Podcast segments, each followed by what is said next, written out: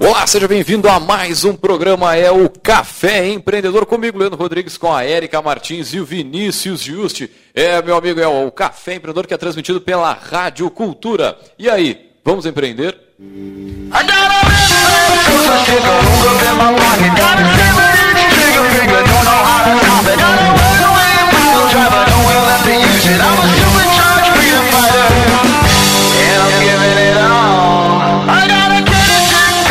É o Café Empreendedor tem a força e o patrocínio de Cicred. Gente que coopera, cresce. Para sua empresa crescer, vem para o Cicred. É, e também aqui falamos em nome de Agência Cult. Resultado nunca sai de moda. Multiplique os seus negócios com marketing estratégico. Acesse agenciacult.com.br e conheça o nosso trabalho.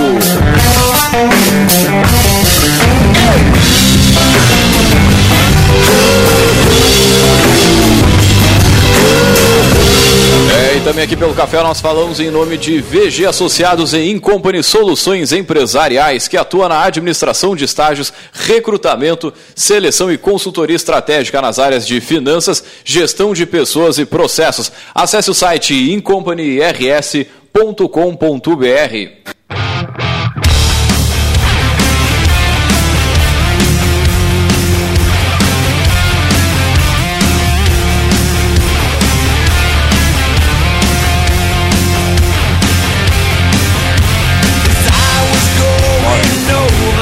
bem, começando mais um Café Empreendedor, mais um café na, na sua segunda-feira para você que está ao vivo com a gente aqui. Boa noite, porque hoje está mais para noite, né? Dizer boa tarde, boa noite, o cara não sabe ainda, né? Mas está um dia de de frio. verão. hein? Roubaram horário. Pô, inclusive várias pessoas falando nas redes que fizeram um horário de verão pessoal e mexeram Fala, no fala mais, mais no, no, no, no, no mic. Aí, agora vai, agora, dale, dale. Não, e várias pessoas falando nas redes que fizeram o seu horário de verão particular, mexeram no relógio, estão tentando se adaptar e em forma de protesto com a a ausência do horário de verão esse ano. Uma lástima, pelo menos na minha opinião. Hoje tá totalmente boa noite, né? Pois é, né? Passou com chuva o dia inteiro. É Aqui, na, aqui em Pelotas e na região também. É, a questão do, do horário de verão é meio polêmico, mas eh, a gente tem que levar em consideração que tudo é tem um motivo, né? Então, por que foi criado o horário de verão e a justificativa é porque não se tem nenhuma economia ou a economia não sustenta pela mudança de horário. Mas eu sou muito a favor de tem condições de fazer o teu próprio horário de verão? Vai embora, a gente não precisa do governo para tudo, né? A gente não fala muito isso. Cara, começa a trabalhar às 7 e sai às 5, não tem problema nenhum. Se teus clientes, se teu serviço eh, possibilita isso, vambora, não precisa ficar esperando, não te amarra. Agora, o Tava dono, saudade, dono, né? dono de saudade bar, desse momento. Dono de bar, por exemplo, de restaurante aí de noite, pá, esses aí devem sentir uma, uma, uma tristeza ali, porque o happy hour ele, talvez não comece já naquela hora ali, já mais cedo, né? Enfim, dá, dá uma, uma mexida, né? É, depende se as empresas começarem a adotar, fazer o, o horário alternativo, pode ser que, que tu consiga, começa a botar a rodada liberada, ver se o pessoal não vai pedir pra sair mais cedo. Dá, dá os seus Dá o pulos, estímulo, né? Dá o Ah, estímulo. Patrocina a festa de final de ano da empresa lá, ver se ele não vai liberar todo mundo assim pra ir no bar. Muito bem, gurizada, temos notícias. Temos, temos. Vamos começar com a notícia local, né? É, o que nos deixou apavorados aí no, no final de semana aqui na região. É, para o pessoal que nos escuta das outras cidades, né? Então aqui em Pelotas, um ato de vandalismo deixou 70 mil pessoas sem luz na cidade durante várias horas. Então foi interrompido às 20h30 e eram 6 da manhã no outro dia ainda tinha 40 Alguns mil pessoas. Chegou, é, chegou a ficar 18 horas sem luz. 30 mil, às 6 horas É, de domingo, fiquei, eu 30 fiquei mil pessoas. 18 aí. Cara, é, isso é muito interessante chamar atenção porque foi. hum, a gente não sabe ainda, a investigação está ocorrendo, mas foi visto que foi vandalismo, porque usaram motosserras para cortar postes de luz aí para interromper É. a. Contextualizando, né? A gente tem poste de madeira aqui, né? Porque Isso, ainda temos. mui- muita gente não entendendo como que ainda, né? Como que isso aconteceu? Sim. Ah, tem- mas são uns postes de madeira resistentes pra caramba ali, com tratamento, né? Top de linha, uns postes bons. Mas tá sujeito a, a- malucos fazerem isso. E a Erika comentou que já estava tentando um terceiro poste. É, né? parece que identificaram que na E- sequência. Ô, era- louco, bicho. E a gente, chama, né? a gente chama atenção porque, cara, teve muita gente que foi impactado demais aí, porque foi, foram muitas horas e muita gente sem luz. Né? E a gente sabe que quando falta luz, tem muito estabelecimento que não tem gerador, não tem no-break, não tem nada. E mercadorias são perdidas Pô, porque é um prejuízo o danado. freezer E o desliga, a o geladeira. gerador não significa que se- segura toda a demanda, por tanto né, de tempo, consumo. né? Por tanto tempo. Então foi, foi algo aqui na nossa região que, que impactou bastante e que também liga os alertas aí de formas de prevenir. Pois é, de Como ter um- prevenir isso, né? Ter, ter algo pra poder surfar a onda ali. Enquanto o pessoal. Eu vi, por exemplo, no segmento de rádio, tinham rádios que tinham a, o equipamento todo pra continuar no ar. E aí, por. Tipo assim, ó. 18 horas, vamos, vamos combinar, né? Tá, tu tem esse celular, tu tem a- o, o carregador no carro ali, beleza, mas tu volta lá pro radinho de mão pra saber das notícias Pra pilha, e o que, é. que tá acontecendo. E, enfim, Não, eu tava comentando offline, mas é, teve um conhecido nosso que não sabia as horas porque não tinha nada digital ou a pilha em casa, era só o celular e o notebook, ficou sem bateria, acordou no outro dia sem luz ainda, que horas são? bah, falou. né? Então é, é bom pra gente rever alguns conceitos que a gente está muito ligado à energia, muito, a gente depende muito dela e não é sempre que a gente vai ter à disposição. Agora, abrindo para as notícias de maneira geral, então saiu a informação que 11% dos trabalhadores que, cursa, que cursam ou cursaram faculdade ganham até um salário mínimo. Isso aí foi a- aquelas pesquisas do IBGE, né, que, que são feitas a, a domicílio. Então se trouxe a informação aí que foi o índice maior nos últimos anos, que se tem notícia. Então entre abril e junho deste ano eram 2,77 milhões de brasileiros nessa situação. É, é grande. O que a gente comenta há bastante tempo que o, o diploma de graduação já não tem o, o efeito que a gente espera ou que virou obrigação no mercado de trabalho. Se a gente parar para pensar quanto se investe por mês para quem eh, faz o investimento na, na graduação e praticamente 11% aqui do pessoal ganha menos que a parcela que paga numa faculdade. Pô, esse, Pra da- esse dado foi, foi, foi, foi na, na- É bom para refletir, né? Não, eu acho que tem reflexões muito interessantes para fazer uh, aí. Primeiro é que isso comprova aquela ideia de que foi-se a, a década de que o diploma era uma garantia. Tá tão ruim assim? É mesmo? Dá só Falar uma subida nele aqui na- Vou falar com o proprietário da empresa Rádio Cultura aí para resolver esse negócio. Agora tá bom, agora eu acho que foi-se o tempo, né, em que ter um diploma era uma garantia, entre aspas, né, porque isso foi, pelo menos, nossa, né, a geração cresceu ouvindo isso e não. Ah, mas, por outro lado, eu acho que isso não é um incentivo para que as pessoas não estudem, né? Eu acho que Contrário. o- o mercado ele é volátil, ele vai se mexendo e, e eu acho que tem muito a ver para a pessoa repensar o que, que ela quer com aquela graduação. Né? Porque muitas pessoas têm êxito nas suas atividades, independente da formação ou não. Certeza. né? E uma outra reflexão que eu gostaria de deixar em relação a isso é, chovendo molhado, né? A gente falando aqui, mas ah, vamos parar de procurar emprego, vamos começar a gerar emprego, né? Eh, em vez de ser a pessoa que busca a empregabilidade, ser a pessoa que se coloca como um tomador de risco, gera emprego e pode empregar outras pessoas. Né? O conhecimento especializado do ensino superior deveria, pelo menos, contribuir nessa preparação. Então, acho que essas reflexões não podem passar em branco. É, não fazer, a- não ter a formação para virar um auxiliar ou um assistente, né? Acho que isso que a gente tem que tirar um pouquinho da mente das pessoas, porque cara, tá faltando bastante empreendedorismo aí pra gente poder gerar mais a economia, principalmente a local. Até saiu uma reportagem esses dias a respeito disso, né? Que o- os cervejeiros, acho que era aqui da região, é, do Rio Grande do Sul, estavam se juntando. Porto Alegre. Porto Alegre? É, é a, a cidade que tem a maior concentração de micro cervejarias do Brasil. Estavam se juntando porque, é, pela proporção de litragem, as cervejarias locais é, geravam muito mais emprego que uma grande cervejaria. Então, são pra movimentos produzir- assim que podem transformar aí, né, a nossa região. Acho que 30 mil litros geram um emprego na- nas micro, enquanto tu precisa de 300 a 500 mil litros para gerar um emprego na, na, na indústria da, da Ambev lá.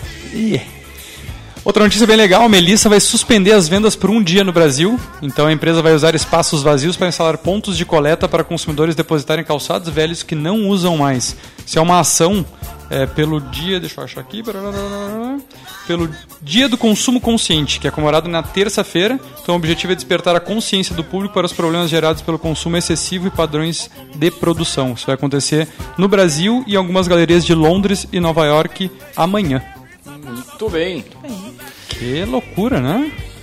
Tu deixar de vender quanto não é ah, um dia de venda da Melissa em todas as suas lojas e vão parar para apenas coletar calçados antigos e incentivar o não consumo excessivo. Cara, Essa está, está movimento. vivendo Essa aí. uma outra época, né? Um outro momento, algumas empresas estão conseguindo ter esse olhar mais consciente e sustentável. E por fim, Tem, tem uma. Tem uma. Nunca vi uma peça publicitária que é muito discutida. Eu odeio contar a história pela metade, então eu não me lembro da marca. Mas é de uma marca de jaquetas nos Estados Unidos que eles colocam uma pessoa com a jaqueta nova coleção e a chamada é você não precisa de uma jaqueta nova. É, e aí é essa reflexão, a questão né, da, da doação, de tu não deixar a peça parada no teu guarda-roupa, do próprio consumo consciente. É, nos meios em que se discute, se avalia essa questão, né, da, da- em especial de peças publicitárias, é muito falada essa campanha. Faz um tempinho, acho que deve fazer o quê? uns 20 anos que aconteceu, não sei bem. Mas a questão era isso, né? A chamada da nova coleção era você não precisa de uma jaqueta nova. Bem, bem bacana. É, tá, tá mudando bastante a mentalidade, principalmente das empresas, em, em começar. Até a gente comentou, acho que aqui já que o Mercado Livre criou uma seção, acho que não, não me lembro se a gente comentou, que o Mercado Livre criou uma seção só para essa questão de sustentabilidade. Então, que não precisa. A propaganda achei fantástica, né? O cara chegando na, em Marte, eu acho que é, ou, acho que é em Marte, que ele. Ah, encontramos eh, água. Né? Pô, mas tem água um monte aqui no- na Terra, por que que a gente não começa a dar valor para isso? E daí eles fizeram todo esse gancho, que tem agora uma seção específica para essa questão de sustentabilidade. Então, ao invés de a gente buscar coisas fora, a gente tem aqui dentro, vamos preservar. Então, bem interessante. E para finalizar na contramão do que a gente está dizendo, Black Friday. né? Vamos consumir. Vamos Mas consumir. Pode, pode ser consumo Mas, mas da nada de. Black Fraud, pelo amor de Deus. Cara, Tudo e- pela metade do dobro. E é legal aqui da- essa notícia que fala que no Black Friday então de 2019 conveniência importa mais que preço. Então foi feita uma uma pesquisa em julho de 2019 pelo Google, tá? Foi encomendada pelo Google que mostra então que os consumidores estão muito mais eh, levando a, eh, a conveniência na hora de comprar em vez apenas do preço, né? Então a qualidade do- da entrega, olha que, que loucura tu fazer uma Black Friday e o cara não procura só preço, mas vai dar muito mais atenção ao serviço agregado que gera e, nossa, acho que mais da metade da população hoje em dia está consumindo é, ou delivery ou compras online. A gente sabe que a entrega é algo primordial, né? Com certeza. Estava conversando agora sobre isso, né? Tem gente que não recebeu o presente das crianças ainda.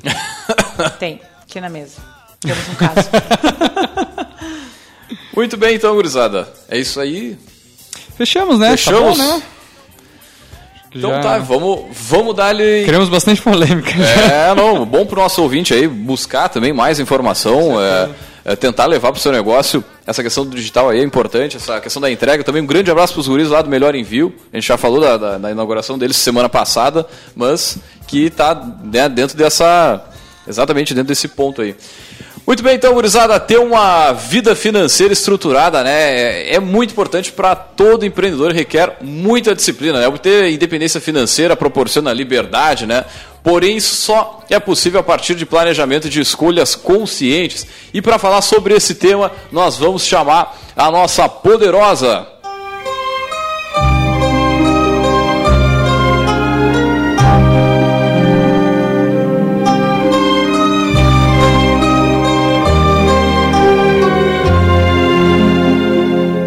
para falar sobre independência financeira, nós trouxemos ela, a nossa poderosa administradora Manuela Brauner, ela que atua como consultora financeira.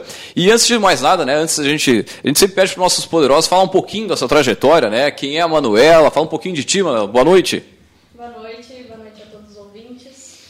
Bom, eh, um pouquinho da minha trajetória, eu sou administradora de empresas, né, formada pela Universidade Católica de Pelotas. Só fala mais perto que eu acho que não tá ligado ali. Não, Agora, agora ligou. Agora pegou.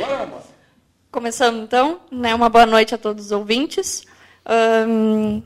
Eu sou formada em administração de empresas pela Universidade Católica de Pelotas.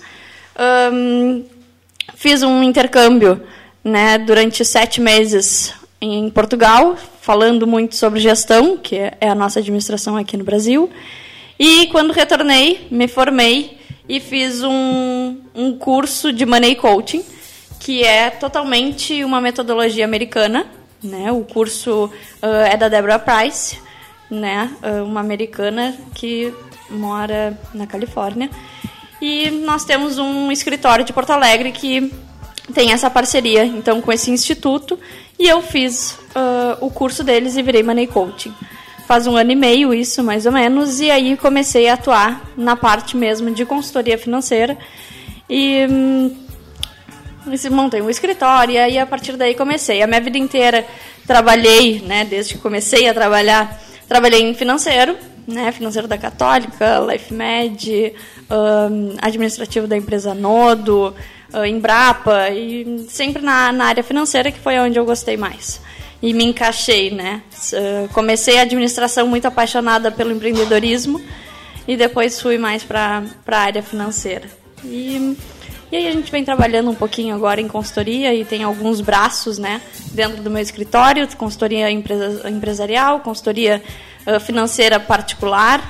Uh, tenho dois projetos, que é o projeto Educação Financeira para as Crianças e Adolescentes, que agora eu estou lançando o meu primeiro curso no final de outubro, e tenho um projeto de coach financeiro para as empresas voltada totalmente para o colaborador.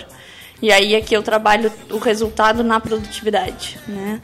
Então é, nós estamos no meio, nós estamos chegando no mercado, né? Porque um ano e meio é pouco ainda para um empreendedor tá não, mas, uh, mas legal esse, esse projeto aí com, com, com os jovens e com os colaboradores. Acho que são uh, parcelas são que é bem importante ter essa, esse diálogo, né?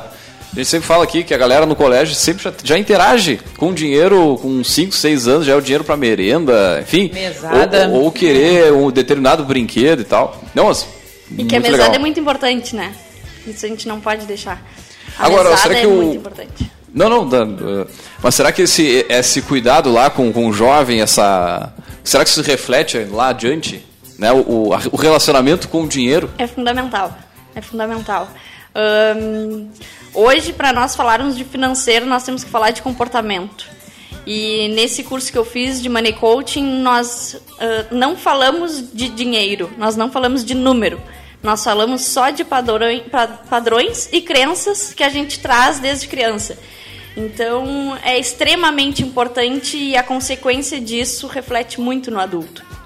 Manuela, tu falava que tu fez intercâmbio, e essa metodologia que tu estudou, ela é uma metodologia criada fora do país, né? Como é que tu Exato. enxerga o componente cultural do Brasil em relação a essa uh, essa dificuldade um pouco que se tem? Acho que tem vários números aí que apontam um pouco que a gente não tem uma boa relação com o dinheiro, né, uh, a nível nacional. E, e, as tuas experiências mostraram o que um pouco essa questão, uh, como essa questão cultural influencia? Tem influência? Tem, tem muita influência. Tu sabe que, Érica, quando eu, quando eu terminei o curso, eu quis implementar só Money Coaching, né, aqui no Brasil, e em, em Pelotas. E não consegui.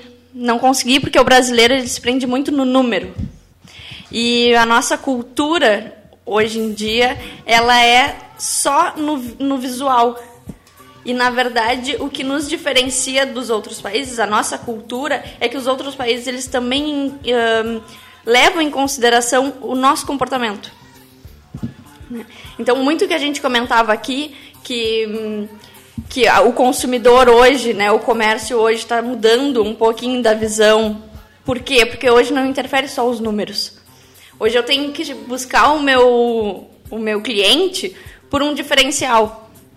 Então isso é, o, o Brasil está começando a se dar conta, né, no, no que, que realmente hoje o, o consumidor precisa. Então, o, a nossa cultura brasileira, ela é muito mais... Um, ela vive muito mais o hoje. Ela não pensa no futuro. Ela não pensa. É, isso é isso muito que ia, interessante. que eu ia te perguntar, a questão de, por exemplo, a gente é, é, recebe salário mensal. Né? A gente sempre calcula as contas, o dinheiro mensal e... Eu até tenho um cliente que ele, ele, ele morou fora e ele sempre traz a cultura ali, não, mas eh, se eu der um desconto aqui, isso ao longo do ano vai me gerar mil reais. Vai, e aí o número no ano ele sempre fica né, expressivo. É, essa relação com o tempo, assim, com a. Enfim, não sei nem como dizer, seria com o tempo do dinheiro, enfim, mas tu vê que tem, tem envolvimento disso? Tem. Tem um envolvimento. E eu sempre pergunto para meus clientes, eu digo assim, uh, te, nas tuas contas tá, do mês, um, quais que tu consegue desconto, vamos supor. Quem aqui já se programou para o IPVA?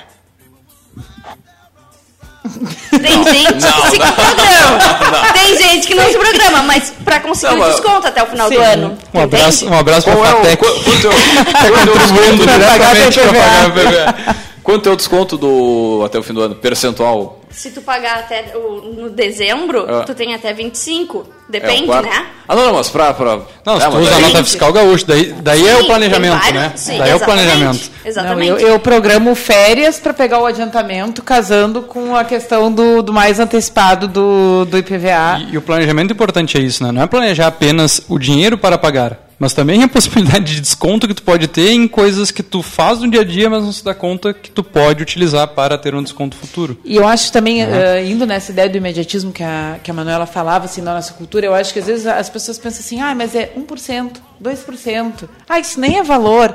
Então, e e não conseguem enxergar que a soma desses vários pequenos porcentos tem um impacto. Né? E, e, bom, e a gente está num momento todo mundo com freio de mão puxado, né? uma série de coisas aí, muita expectativa em cima da economia, mas muita coisa trancada ainda, e nessas horas no- é fundamental tu olhar, voltar e rever as tuas contas, mesmo que seja com fluxo robusto, né? Porque não sabe muito bem como é vão ser ah, os próximos meses, né? Sim. E esse é um grande. hum, uma grande fraqueza, vamos dizer assim, hum, do, da população brasileira. Ela tem medo de colocar no papel. E nós, brasileiros, nós temos um pouco de receio com a mudança.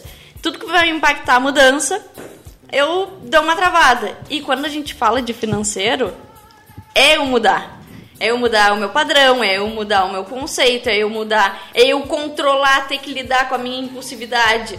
Né? Esses dias saía um, um dado de, eu acho que era 58% das pessoas compram só naqueles anúncios do Instagram. Então, Putz. tipo assim, olha a impulsividade que a pessoa tem de olhar e já comprar. E a gente não pensa, e aí a gente, pensa, a gente coloca exatamente isso. O nosso comportamento perante aquilo. E tem, gente, e tem gente que pergunta por que, que aparece tanto anúncio, né? Tá mais do que explicado por que, que aparece, né? E Porque tem dá gente que resultado. trabalha justamente para que isso. compre, né, cara? Exatamente. Não, e quando tu clica nos é anúncios, tu também ensina o teu algoritmo que tu quer ver aquilo, que tu tá disponível para aquilo. Ah, me lembro da nossa discussão na semana passada, né? O Vinícius não ficou com a gente o programa todo, mas o Leandro deve lembrar que quando se falava na questão da compulsão e comida, na semana passada a gente Ah, fez um programa sobre alimentação e produtividade, né? E aí a, a nutricionista que teve com a gente dizia que as pessoas pensam, ah, mas eu mereço comer isso. E com a compra também Ah, tem eu- isso, né? isso Eu mereço presente, comprar isso, eu mereço me dar esse presente, né? Eu tenho um cliente que diz: Eu trabalho para me presentear.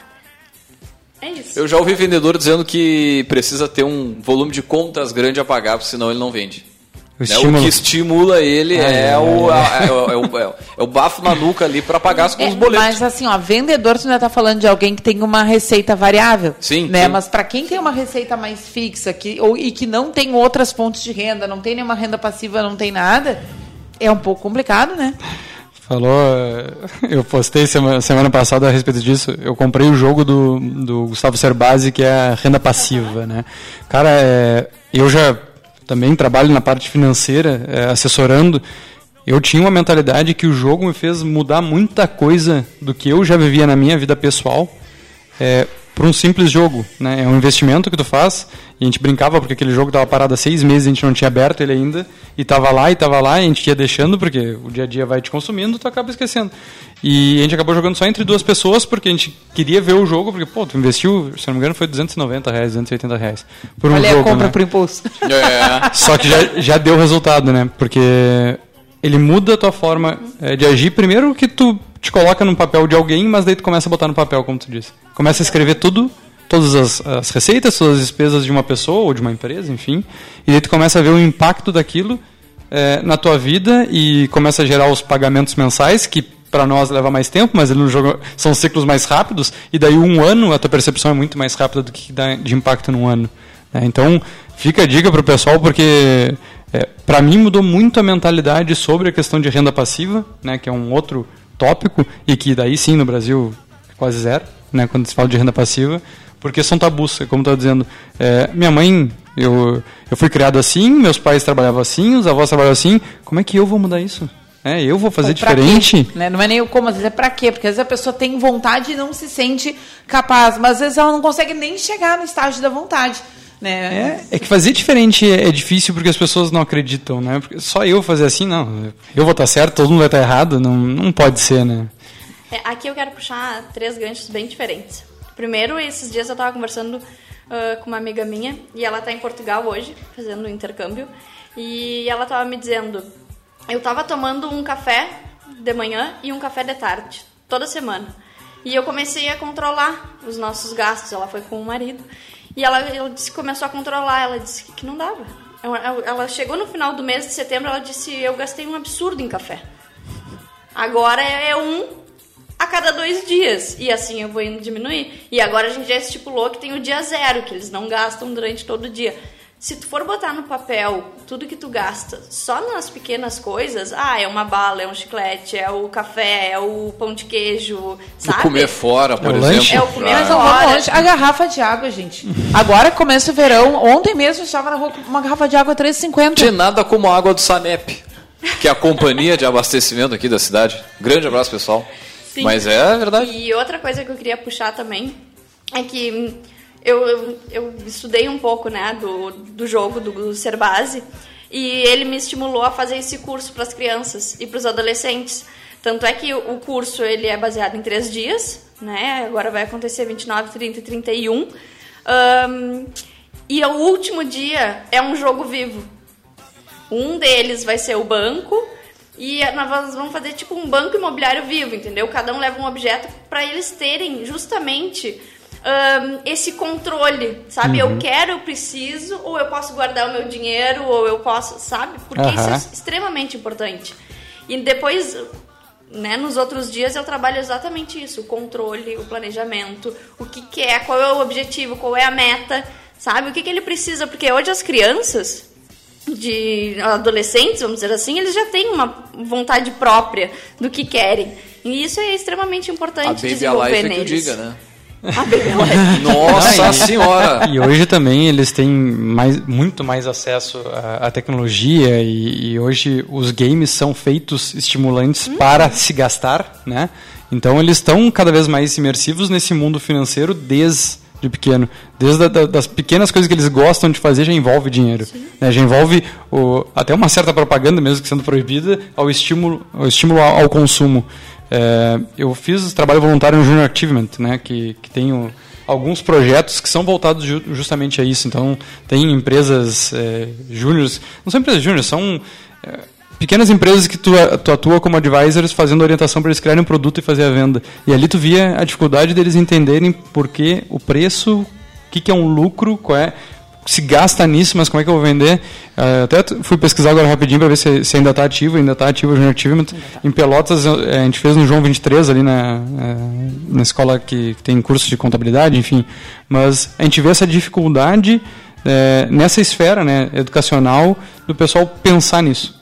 Conseguir estimular isso, e daí não é só em escola particular, mas principalmente na pública né? Porque escola particular às vezes os pais estimulam mais, né? Pelo pelo meio, pelo convívio, mas na escola pública é, tu vê pouco esse, esse incentivo a cuidar do dinheiro que deveria ser mais precioso ainda porque tem menos, né? Vamos dizer assim, são pessoas que têm menos capacidade. Então é, é uma barreira muito grande que a gente tem, né? É, aqui, aqui ahn, nós temos que entender uma coisa importante, ou melhor, identificar. Nem todo rico é aquele que ganha mais. Nem Muito bom, muito bom. Nem todo rico é aquele que ganha mais. Né? Ah, nesse curso que, que eu fiz, ah, o meu, meu mentor, né, ele dizia assim, eu tenho um cliente que ganha 100 mil reais por mês e ele gasta 105. Ele não tem dinheiro, ele não é rico. Uhum. Entende? Ele ganha bem, né? E ganha muito bem. Ele ganha bem, bem. rico. É? Mais ainda, né? Mais ainda. Então aqui a gente tem que tem que saber jogar com isso, né? Tem que ter, eh, conseguir identificar Uhum. até onde tu é rico por ter dinheiro, juntar dinheiro, e até onde tu é rico porque tu ganha bem, mas tu, tu gasta mal. Bastante O também. jogo da renda passiva é interessante por isso, né? Ele, ele coloca justamente que o objetivo do jogo é tu buscar uma renda passiva é, de acordo com o teu gasto. Né? Que isso é o principal. Né? Não importa se tu ganha 10, 30, quanto tu está gastando. Né? Frente ao que tu pode gerar de renda ou de renda passiva. Então, é, exatamente o que estava dizendo do vendedor acaba acontecendo com as pessoas. Né? Quanto mais eu ganho, mais eu gasto. E daí tu poderia ter o mesmo padrão de vida que tu tinha há Quanto cinco mais anos atrás, recebendo, recebendo cinco vezes mais do que tu recebia. Por que, que tu não manteve o mesmo padrão de vida? Exato. E aí sim. Né? É, eu, eu falo isso porque, como eu trabalho sendo autônomo, vamos dizer assim, né? É, o meu custo fixo ele é muito baixo. Que é justamente por isso. Porque tu tem que te preparar porque tu não sabe o que vai acontecer. O só pro VAC deu uma. né? Exatamente. Tu Sempre tendo, tu tendo um saber, né? fixo baixo, o variável, tu trabalha como, como tu puder, vamos dizer assim. né? Muito bem, nós vamos a um rápido break comercial e voltamos já já.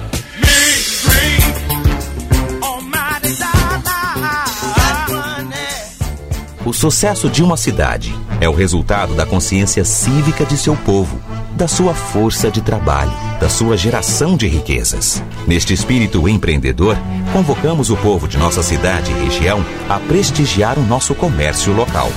O comércio de nossa cidade possui empresas em todos os segmentos de atividades: calçados, vestuário, móveis e eletrodomésticos, farmacologia, saúde e alimentação. Empresas que nos enchem de orgulho e promovem o nosso crescimento e projetam a nossa cidade no cenário nacional. Quando você compra no comércio de nossa cidade, você está proporcionando emprego a um cidadão local. Cidadão de nossa cidade. A sua força é o nosso progresso. Uma mensagem Rádio Cultura de Pelotas. Eu quero abrir um novo negócio. Eu preciso de apoio para organizar meu caixa. Eu vou ampliar minha empresa e vai ser um sucesso. Podemos fazer tudo isso juntos. Somos o Cicred. Entendemos o que sua empresa precisa. Temos soluções financeiras como crédito, cartões, pagamentos e recebimentos, com atendimento próximo e taxas justas. Como? Fazendo por você. Nas agências, no mobile, na internet e na rede Banco 24 horas. Abra uma conta e venha fazer junto com o Cicred. Oi, galera, eu sou o Mauro do Geração E, um canal com conteúdos sobre empreendedorismo que traz negócios criativos e inovadores recém-inaugurados ou que já fazem sucesso com os gaúchos. Já conhecem o GeraçãoE.com? Vocês podem conferir diariamente em nosso site todas as quintas-feiras na edição impressa do Jornal do Comércio. Tudo também está nas nossas redes sociais. Acessem geraçãoe.com e confiram. Você está ouvindo o programa Café Empreendedor, um papo descontraído sobre gestão e negócios na Rádio Cultura.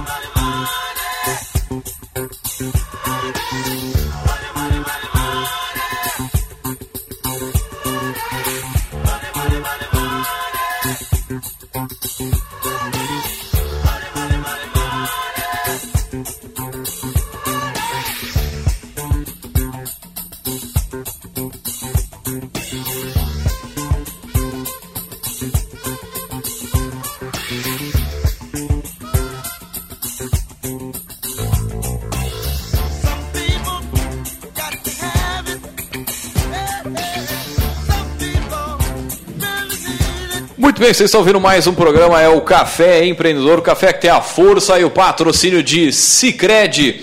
Temos todas as soluções que o seu negócio precisa, estamos sempre ao seu lado com um grande diferencial. O nosso atendimento, o crescimento que você procura para a sua empresa está aqui no Cicred. Cicred, gente que coopera, cresce. É, e também por aqui falamos em nome de Agência Cult, resultado nunca sai de moda, e também falamos para VG Associados e Incompany Soluções Empresariais. E antes de voltar com o nosso bate-papo aí, nós vamos aí diretaço com o Gotas de Inspiração.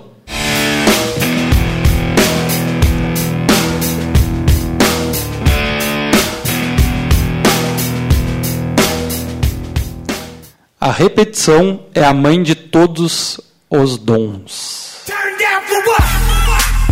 Tá aí uma verdade. Martins Érica. Tava com saudade de falar Martins Érica. Isso. Não pode ficar mais todo esse tempo ausente da mesa. Olha aqui, ó, a, a tocadinha de violão no fim de semana aí que o diga.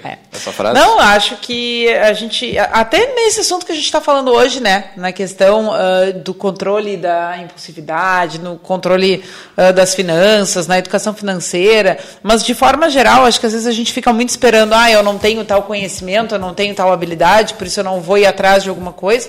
E, na verdade, é suar a testa e botar para correr que, que os dons vão surgindo. Muito bem. Concordo. Vamos puxar, a gente estava falando aqui, o que a gente estava falando em off, agora. Rendeu bastante, né? Pois é, o in-off estava bem quase legal outro pra quem programa tava aqui, né? acompanhando In-off aí, deu né? quase outro programa. O pessoal que fez leitura labial acompanhou bem ali, né? Que é do, do pessoal que trabalha, dos colaboradores, né? O pessoal que, que trabalha na- nas empresas aí e o relacionamento deles com o dinheiro e a, e a preocupação que, que eles têm com relação à parte financeira e tudo mais, né? Mas não sei se quer puxar a corda aí, Vinícius. Que a, eu estava dizendo o seguinte, né? Muitas, vezes olhando o lado do funcionário, tá? O cara ganha ali um salário mínimo, salário mínimo e meio, aí tem que pagar aluguel, tem o transporte, tem a- a- a- o supermercado, a gasolina, ou seja lá o que for. Cara, só aí já vai o. E muitas vezes ah, muito mais do que isso, né? É, mas aí esse, aí? esse é o cara que tem que pensar que daqui a pouco ele não pode ir de carro todos os dias trabalhar, né? Eu acho que eh, só vamos voltar porque eu- eu- a gente atravessou aqui. A Manuela estava dizendo que ela tem um produto para as empresas, né? para que as empresas invistam em ensinar Educação educação financeira para os seus colaboradores, né? E que existe um pouco ainda de dificuldade, da- né, de forma geral, das pessoas aderirem, né? Não só as empresas, mas as empresas proporcionam dos funcionários se comprometerem, né? É, exato, porque o que que, que que surgiu, né? Esse projeto é o resultado para a empresa. né? Tu dá ah, uma melhor qualidade de vida para o teu, pro teu colaborador e o resultado volta para a empresa. Por quê? Porque aquele funcionário que trabalha tranquilo, né, sem a preocupação financeira, sem a preocupação muitas vezes, né, que vem de casa, a produtividade dele aumenta e aumenta muito. E isso é o resultado pra- bom para a empresa. Agora, É nesse Sem ciclo. contar que ele não fica procurando outro emprego, pedindo aumento, uma Exatamente. série de coisas da vida pessoal que vão impactar. O aumento na- vem junto com a produtividade. né? O aumento do salário vem junto na produtividade. No momento que tu te torna cada vez mais produtivo, né, a tendência é o teu salário também aumentar, né? Vir bônus ou algo desse tipo. Então, é mais ou menos é um nessa ciclo, linha né? que o que esse projeto atua, né, e trabalha. É, relacionado a isso que a gente que a gente estava comentando, se parar para pensar as histórias que a gente escuta, ou tu que é gestor, quantas pessoas te pediram aumento, tu sempre vai pensar que, pelo menos a maioria das vezes, as pessoas que pedem aumento é porque estão precisando gastar mais. né? Ninguém pede um aumento pensando, vou investir. Vou fazer uma previdência E privada com vezes- esse aumento. E às vezes esse Né? aumento já vem com uma demanda bem pontual. Eu preciso Específica, fazer um específica. tratamento do meu cachorro, meu filho. Ah, meu aluguel Poupancinha no aumentou. Cicred, né? É. Fazer um poupé Cicred. Meu aluguel aumentou. Não é, pra isso normalmente. Não, é, é isso que a gente vê. Poucas pessoas. é, e também quando recebem esse aumento, seja por, por, por desempenho, né, avaliação de desempenho, plano de carreira, enfim, é, dificilmente tu vê a pessoa dizer: Ah, vou ganhar mais 300 reais, vou aplicar. Não, já pensa que pode aumentar o padrão de vida, vou começar a sair para jantar. Mas é que o que, que acontece aí, né? Geralmente as pessoas fazem o processo inverso do que deve se fazer. Qual é o, o, o processo natural? Tu recebe, tu recebe, junto com o que tu vai pagando as contas, tu vai gastando aquele dinheiro. E aí tu pensa, se sobrar, eu vou investir. O que, que eu faço? Vamos pagar tudo pra E ver o não que sobra. sobra, e não sobra. Por quê? Porque eu já paguei as minhas contas e junto nisso eu já saí. Eu já pedi um lanche. eu Já me dei um presente. Já me dei um presente. Já vi aquele anúncio no Instagram e eu já comprei. Então, o meu filho pediu alguma coisa e eu dei. Então, vai, vai nessa, nessa linha, né? E hoje o que a gente muito tenta ahn, inserir para os nossos clientes é: tu tem um investimento, tu recebe o teu salário, tu tira o dinheiro do investimento. Tu te paga em primeiro é lugar. O primeiro, é o primeiro passo depois do salário, investimento. Depois tu vai pagar todas as tuas contas. E depois, com o que sobrar de tudo isso, tu vai ver se, o que, que tu vai fazer, se tu vai sair, se tu vai viajar, se tu vai dar um presente, se tu vai. A, o destino que vai, tu vai dar com o dinheiro que sobra é pro teu lazer, é porque tu quer, é pra tua qualidade de vida. Né? Mas o investimento é a primeira coisa que tem que se tirar, né? uma- Porque senão tu não, tu não deixa. Uma prática comum é justamente tu te comprometer com uma parcela mensal, né, com algum tipo de investimento que te obrigue a pagar. Porque a gente sabe que é difícil é, com o que sobra, só esperar sobra tu fazer alguma coisa. E, e se tu tem é, essa questão de tu ter as contas primeiro e tu fazer um investimento que tu faça a aplicação é, sem um comprometimento, tu acaba dando prioridade às vezes para as coisas que não são prioritárias.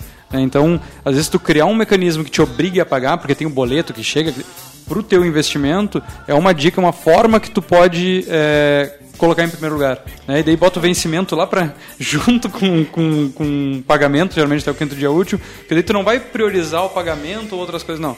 Cara, é, tu tem que economizar. É, e nesses do passos, nessa nova rotina, nessa mudança de hábito, a gente chega numa independência financeira. É exatamente nisso. Né? É, se eu pudesse dar dicas aqui. A, a, a favor, dou- com certeza, o ouvinte quer dicas. A dica que eu dou é exatamente isso. Né? Primeiro investimento, depois contas e depois o que sobra, aí a gente aproveita. E o Então- relacionamento com o cartão? Hoje, para tu ter um cartão de crédito, tu tem que ser muito bem controlado. É, é essa o A posicionamento meu como consultora financeira. Por quê? Porque o dinheiro hoje do cartão de crédito tu não vê. E hoje a gente não tem uma educação ahn, financeira eficácia no Brasil e na região sul aqui. Para que que tu, digamos, orientaria o uso né, do, do, do cartão de crédito? Difícil. Hoje, Porque, difícil. porque é no cartão que eu vou me dar o presente. É no cartão que eu vou no Só Instagram que aqui. aí sabe o que, que acontece? Aí as pessoas chegam pra mim e dizem assim: ah, mas no cartão eu consigo comprar muito mais coisa. Porque eu parcelo em 10 vezes, eu parcelo em 12 vezes, e aí eu compro um monte de coisa. Tá, mas o dinheiro que tu tá botando ali, tu tem ele guardado pra tu pagar o teu cartão de crédito? Não. É, isso Então que eu ia dizer, isso que eu ia dizer que é o segredo, assim, pra mim, eu faço as minhas compras 95% no cartão de crédito por eu saber que eu tenho guardado já o dinheiro em caso de uma urgência, né, tu, tu possa pagar. O que eu uso o cartão de crédito é justamente porque ele te traz o benefício, né, dos pontos, enfim, um abraço aí pro, pro Roxinho que é fantástico pra mim, é um, é um- além do atendimento, ele te dá um E o benefício acima. pode deixar o dinheiro na conta corrente ali, usar no cartão e ainda ficar rendendo aquele dinheiro e depois pagar a fatura. É, os outros serviços que vêm agregados, mas uh, o cartão eh, de crédito, para quem. eh, a gente sabe que é minoria que consegue, consegue ter esse controle, e o problema é, é o limite. Né? O limite que pode ser muito benéfico para alguns. Eu mesmo eu faço compras grandes quando eu tenho que fazer no cartão justamente para gerar a pontuação e tu te beneficiar com isso. E o bom do. Já dando o spoilerzinho aqui do, do Nubank é que tu apaga as compras, né? Que é difícil, tu não vai trocar por um puff, tu não vai trocar por um- uma caneca que tu não precisa para nada, tu, tu apaga a conta, cara. Tu, tu- tu liquida pagamentos através do, do cartão. Mas realmente, é, a gente tem inúmeros casos que o pessoal se afunda, não adianta. E daí, se a gente parar pra pensar por qual o problema do cartão principalmente, é a taxa de juros, né? É tu, tu entrar numa bola de neve que se tu, se tu pagar parcialmente uma conta, tu. Meu Deus, não É, sei e aí, aí sempre o, o Pagar em ciclo 10 vai- vezes a. Nossa. Não, e o ciclo vai se alimentando, porque o que acontece? O nosso dinheiro aqui é caro porque tem muita gente fazendo isso. Uhum. Né? Então, não adianta só olhar para minha fatura do meu cartão, para minha conta bancária, porque a forma como eu me relaciono com o dinheiro afeta né, a instituição financeira que eu me relaciono, que vai fazer com que o dinheiro fique mais caro quando a Manuela precisa, quando o Leandro Uhum. precisa, quando o Vinícius precisa. Né? Então, tem uma Mas coisa... como, como disse a Manuela, acho que a primeira coisa é a questão do, do comportamento, né? É, O autocontrole, né? Se, se o pessoal que está nos ouvindo hoje está endividado e, e provavelmente um bom número esteja endividado, é, o que que tu diria para essa galera aí que começa fazendo o quê? Deixar de comprar o... É, é possível sair desse, desse estágio e ir para a independência financeira, claro, né? claro, totalmente possível, totalmente possível. Né? O primeiro passo para quem está endividado, bota no papel. Tudo, tudo, tá? Tu tem que fazer um mapeamento financeiro da tua vida e tu tem que controlar esse mapeamento. E aí a gente fala do controle financeiro, né? E do planejamento. Então, para quem está endividado, é possível sair das dívidas? Sim, com certeza. Né? Eu, tenho, eu tenho um cliente que em três meses já, já tinha saído das dívidas. Claro, uma disciplina, um comportamento, mudou um pouquinho o padrão. Não, a gente o que a gente tem que saber é que o consultor financeiro ele não te poda tudo na tua vida. Né? E as pessoas ficam com medo, às vezes, de vir até nós, porque, ai, tu vai me cortar tudo. Não, não, não vou te Nem cortar nutricionista. tudo. Nós estamos voltando Não, o papo da semana passada. E esse é, o, esse é um ponto interessante, é buscar ajuda, né? Exatamente. Eu vou te ajudar a sair dessa, Cara, né? E é um processo que tu vai, eu vou te ensinar, eu vou te reeducar e depois tu vai caminhar com as tuas próprias pernas. Mas sim, é possível sair das dívidas, com certeza. E se as pessoas procurassem ajuda no início, seria uma barbada, né? Ah. O problema é que geralmente tu, tu vai tá procurar maior, né? ajuda quando a âncora tá lá embaixo. E daí, claro que sair de uma bola de neve é muito mais difícil, mas também tem como. Pois é, É é que o problema é a dizer, mudança de, de não, cara. não, é- não dá pra querer, dependendo do, do- do tamanho da, da, da bola de neve, aí o cara querer sair em três meses, seis meses, mas daqui a pouco não o cara vai levar um que a ano, gente um tá ano e meio. momento de desemprego e inadimplência que muitas vezes torna com que as condições para que as dívidas sejam quitadas sejam mais É. agradáveis, né? Tá todo mundo querendo renegociar e receber alguma coisa, né? Que- Que Exatamente. ficou então, trás. muitas vezes fica né, um estágio de evitamento, de não querer ver e daqui a pouco né, fazer esse primeiro contato, buscar essas negociações, né? É, e uma das coisas que, que a maioria das pessoas também não fazem é a questão de colocar no papel, mas também é, calcular, né? Porque eles entram em, daí falando um pouquinho do cartão de crédito, mas entram em, em cheque especial ou cartão de crédito com juros absurdo e não buscam um empréstimo de fato que tem um, um juros muito menor para cobrir aquele e parar de pagar juros ou aumentar a sua dívida, e porque tem vergonha de pedir dinheiro. Vergonha de ir num banco pedir um, um crédito, mas não tem vergonha de usar o crédito que já está disponível. É, né? que, que é um absurdo, né? Os juros do cheque especial hum, não tem cabimento. Tem que mandar zerar o cheque. Não, e às vezes tu até olhar a tua cláusula contratual, né? Porque tem muita coisa que no andar da carruagem, se tu for olhar pro teu contrato original, não é mais aquele juro. É que a gente não tem também muito essa, esse o hábito- tipo de, de, de educação mesmo, né? É a De- cultura de. É, é feio tu pedir um empréstimo no banco, mas tu não te dá conta que tu pega o empréstimo cada vez que tu deixa de pagar um cartão ou tu usa o cheque especial. É, é, é cultural. Tu pegou o empréstimo. É, exatamente, mas. Ah, não, eu não tô endividado, eu só não paguei o cartão. Cara, é, são, são, são coisas que a gente fala, parece absurdo, mas eh, as pessoas que estão ouvindo com certeza conhecem alguém que já fez isso. E É. quanto maior o limite do cartão, maior o- a porrada. Pega aí o cartão com Tá 10, suscetível 15, isso, 20 né? pila. Bah, pra se enredar é uma barbada. Tá suscetível. Mas seguindo, ah, Manuela, desse estágio para a independência financeira, né? Tu falava então uma questão de colocar tudo no papel, né? De construir um novo padrão de vida. Bom, chegou no zero a zero, a pessoa já conseguiu empatar, né? Ah, liquidou esse passivo, está conseguindo viver com o que ganha, né? Porque isso é um desafio muito grande para muitas pessoas, né?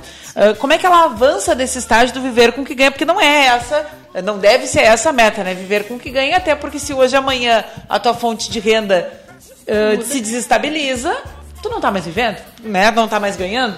Então, uh, no zero a zero, né? A partir daí, pra onde?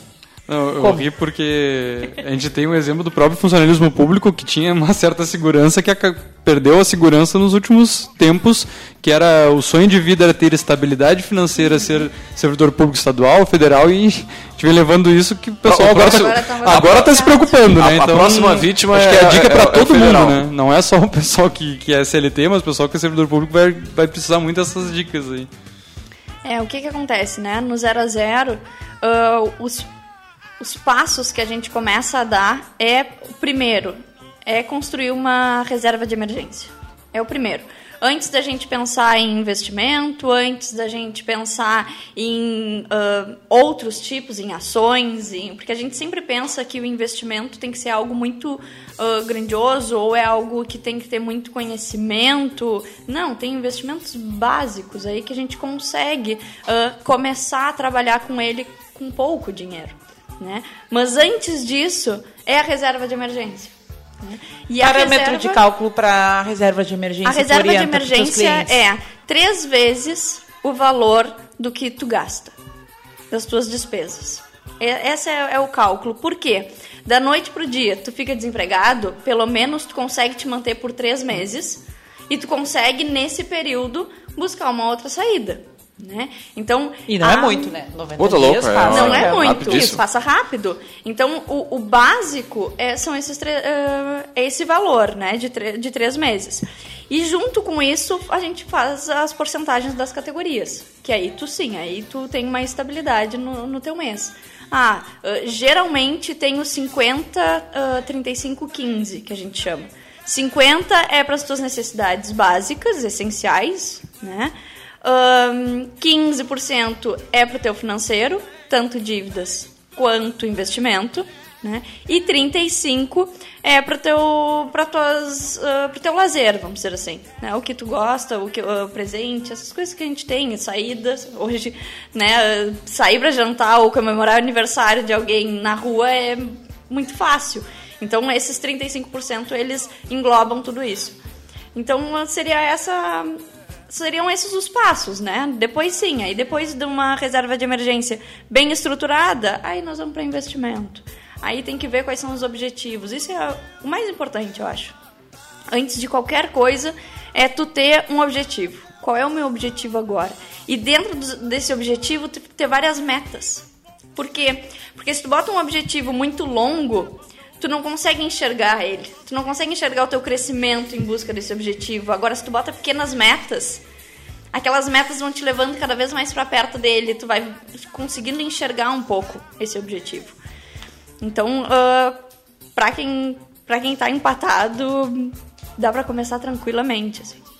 E, a, e que conceito de independência financeira tu trabalha com os seus clientes? Quando a pessoa diz que está buscando isso, né? Que, ou que ela chegou nesse ponto, o que que significa? Não precisar nunca mais trabalhar, porque tem gente que diz que é, é isso, né? Ah, eu, se eu tiver independência financeira, eu vou dormir todos os dias até meio-dia, porque não preciso mais acordar cedo, né? E eu Quero acho que tem um pouco de confusão Pô, nessa, nessa definição. Não, ahn, o conceito da independência financeira é justamente quando o dinheiro começa a trabalhar para ti. Tá? O que, que eu quero dizer com isso? Quando o investimento começa a te gerar dinheiro e tu não te preocupa mais. Ganhar dinheiro dormindo. Ganhar dinheiro fazendo o que tu quiser. né? Mas a independência financeira é esse ponto. E É o tá ao alcance de todo mundo. Está ao alcance de todo mundo. Todo mundo. Né? Nós temos ah, exemplos de Natália Arcuri, Gustavo Cerbasi, que, que tem uma vida, uma independência financeira e continuam trabalhando, e trabalhando muito. Ganhando mais. É, ca- cada um tem o seu ponto e cada um tem ah, o seu limite. Mas sim, independência financeira é possível para todo mundo.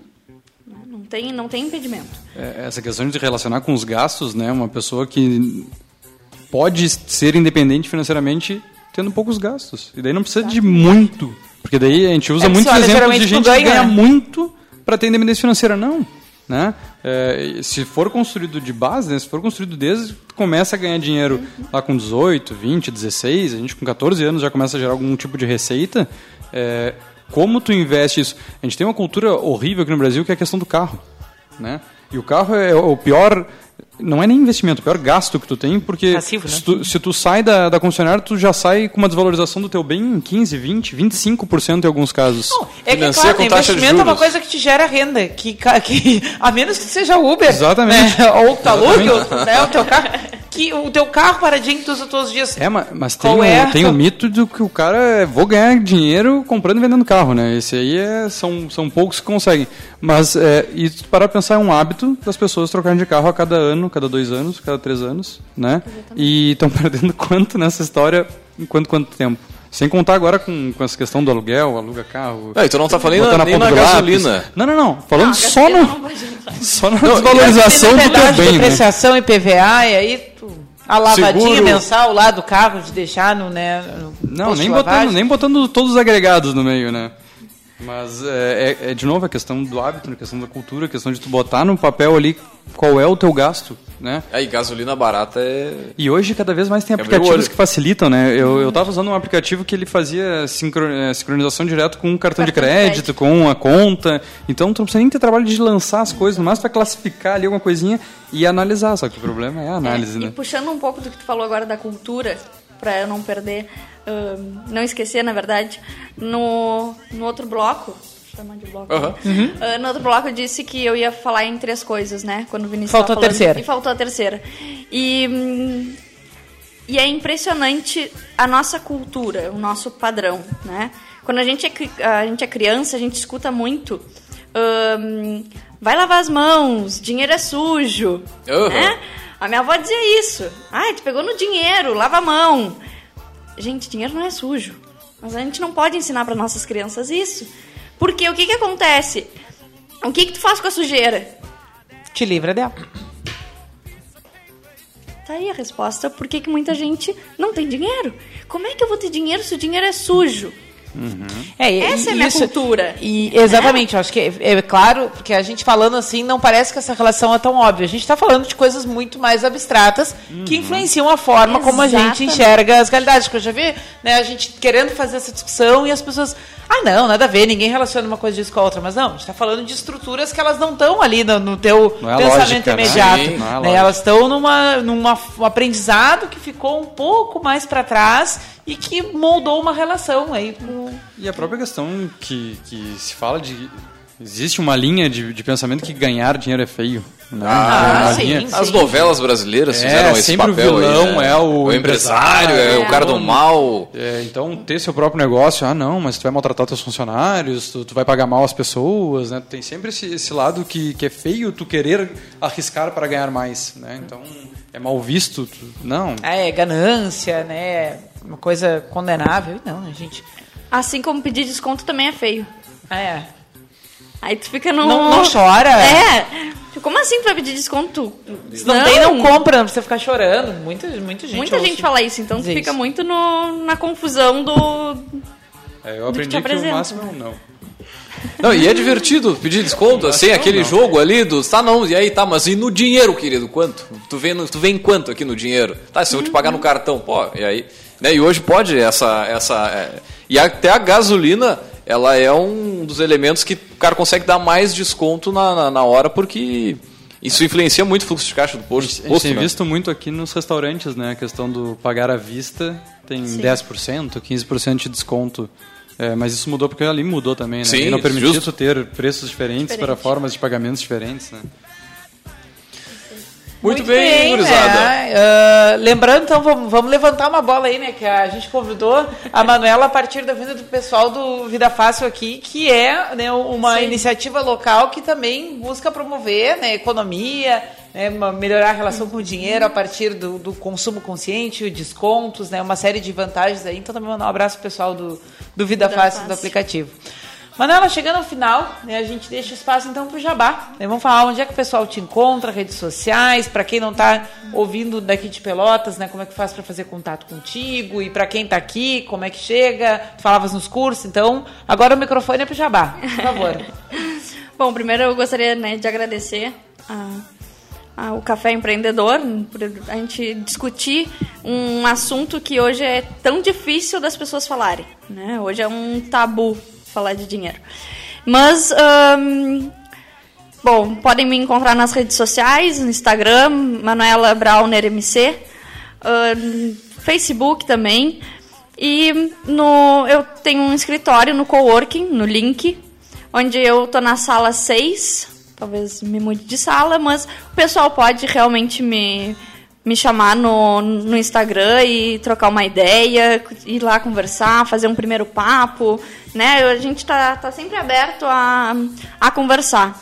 E também divulgar esse curso que eu acho super importante, né? Da gente já ir trabalhando com os adolescentes toda a questão né, da, do dinheiro, das crenças, dos padrões, como é que eles lidam com o dinheiro, a questão dos bancos, banco digital, banco físico, como é que funciona, a questão da poupança que eles já podem ter né?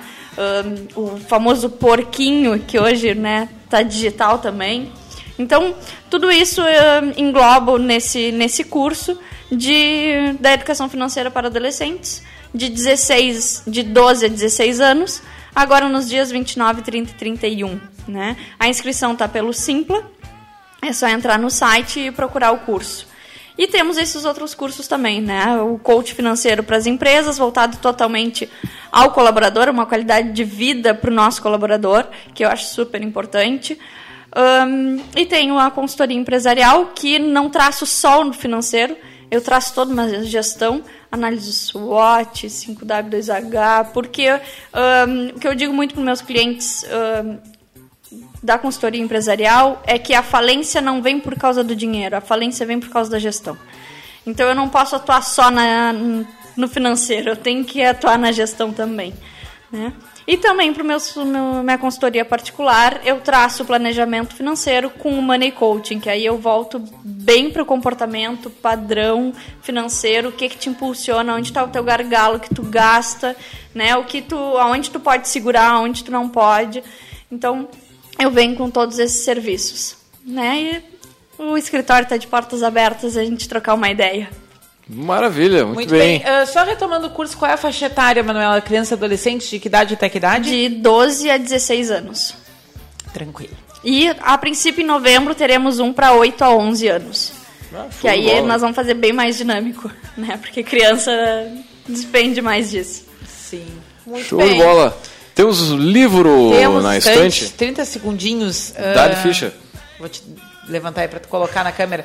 Nosso livro de hoje é estilo, o estilo startup do Eric Ries. A gente já falou sobre uma outra obra dele aqui. Ele ficou muito conhecido uh, pelo livro da Startup Enxuta, né? Que é o que então Uh, um livro que organizou todo esse movimento de criação de empresas startups, como é que elas funcionavam, como é que era essa metodologia de tu ter uma ideia, botar para rodar e depois ver o que, que precisa e não se prender mais tanto a planejamento que impede a ação, né, como em muitos negócios tradicionais, né.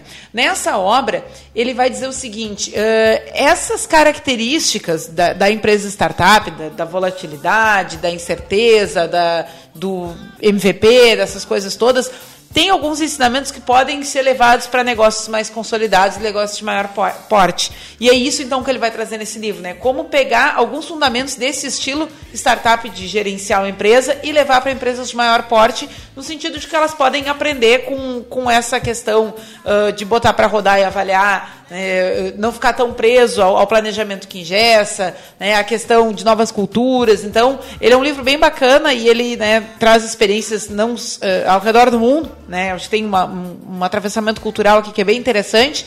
E essa é a nossa dica de hoje, então, o estilo startup do Eric Ries. Muito bem, baita dica de livro. A Leia pra... traduziu para o Brasil. Peraí, vamos... Principalmente a galera quer, quer começar a startup, está na volta lá do, do parque tecnológico e tal, né? 358. Muito bem. Mas é, é uma leitura bacana, vai fluir. Não, com certeza, com certeza. Muito bem, então, gurizada, vamos fechando mais uma edição do Café Empreendedor. Agradecer a presença da nossa, poder, da nossa poderosa de hoje, a Manuela. Né, já fica o convite para em outras oportunidades a gente bater um papo sobre esse assunto que é tão importante aí para. Hoje foi só qualquer um pessoa, na verdade, né? Não conseguiu aprofundar muito, uma hora passar rápido. E também agradecer a presença dos nossos queridos telespectadores e ouvintes aí na, na, nas redes sociais. Vou dar um abraço pro Júnior Fernandes aí, mandou um programa show de bola, e pro Gabriel Vitola, Gabriel que passou aqui com os guris do Vida Fácil, Vida aplicativo. Pra Larissa também, né, que já esteve aqui com a gente, tá na, na escuta. Um grande com abraço. Com certeza. Um grande abraço aí, Larissa. E também agradecer aos nossos patrocinadores, que a gente sempre fala em nome também aqui de Cicred. No Cicred fazemos juntos por tradição, por confiança, por amizade, né? É assim que os nossos quase 4 milhões de associados crescem, né? Com a força da cooperação. Cicred, gente que coopera, cresce. E também falamos aqui para a Agência Cult, resultado nunca sai de moda. E também para VG Associados e In Company Soluções Empresariais. Nós vamos fechando por aqui, deixar um grande abraço e até a semana que vem com mais Café Empreendedor.